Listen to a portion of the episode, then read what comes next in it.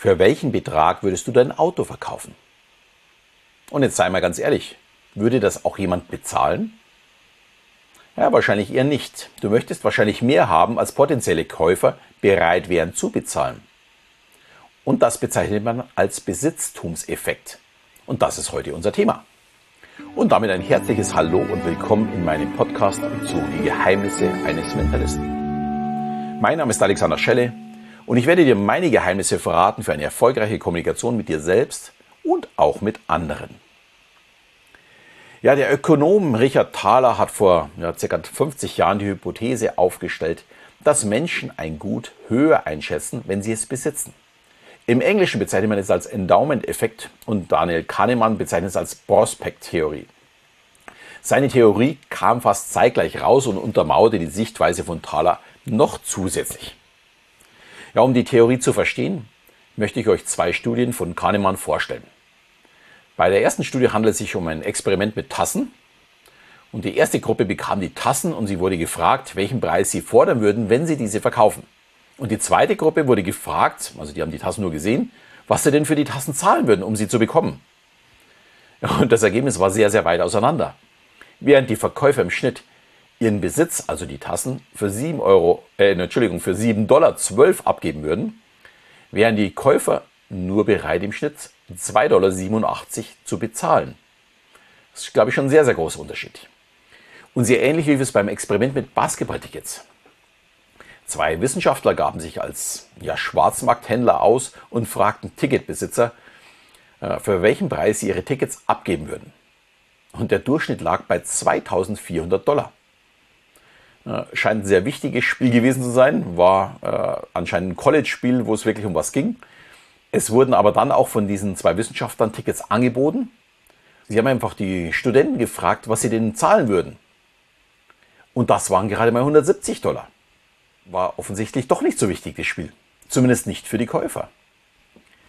Und im Anschluss wurden die beiden Gruppen auch gefragt, wie sie denn auf den Preis kommen. Und die Ticketbesitzer meinten ja ganz enthusiastisch, wow, das wäre ein einmaliges Erlebnis wo man seinen Kindern noch davon erzählt. Und die vermeintliche Käufergruppe verglich den Preis eher mit Ausgaben, wenn man ausgehen würde. Also wenn man Bierchen trinkt, äh, Pizza isst und was weiß ich was, äh, irgendwas unternimmt.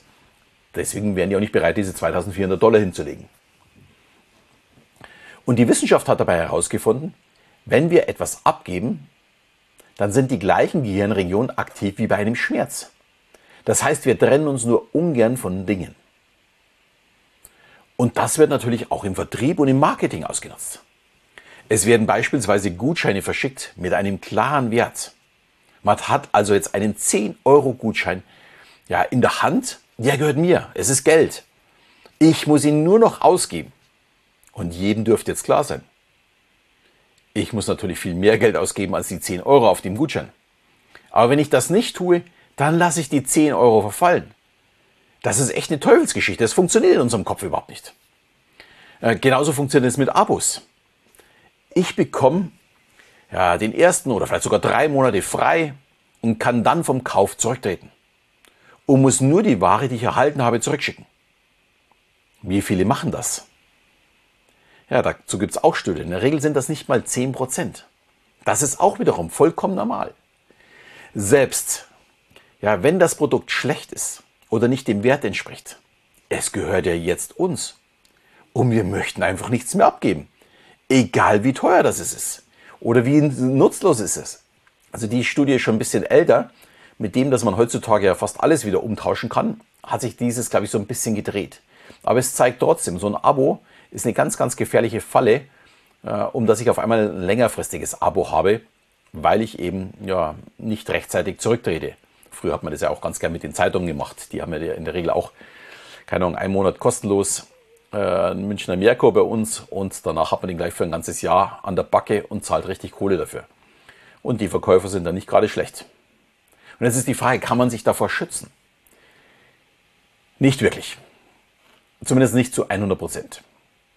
Aber es wurde von der Psychologin Eilet Fischbach, keine Ahnung, ob man die so ausspricht, herausgefunden, wer gut gelaunt ist, fällt selten auf diesen Effekt rein, als eben die ganzen Miesepeter auf dieser Welt. Also habe einfach den ganzen Tag richtig gute Laune. dann fällst du auf diesen Trick nicht so leicht rein und schließt keine Abos ab, die du nicht haben möchtest. Ja, und jetzt bist du natürlich dran. Betrachte mal das Thema aus deiner Sicht. Vielleicht hast du ja schon mal genau so ein Abo abgeschlossen. Warum ist das passiert? Warum hast du nicht einfach die Sachen gekündigt? Wenn dich das zum Nachdenken bringt, würde ich mich natürlich über eine tolle 5-Sterne-Bewertung von dir freuen. Und ja, gegebenenfalls kannst du es auch gerne mit Freunden teilen, die ganz gerne Abos abschließen. Warum das so ist, du weißt jetzt auf jeden Fall Bescheid. Und ich sage schon mal Danke dafür. In diesem Sinne verabschieden wir wieder bis zum nächsten Mal, wenn es wieder heißt, die Geheimnisse eines Mentalisten.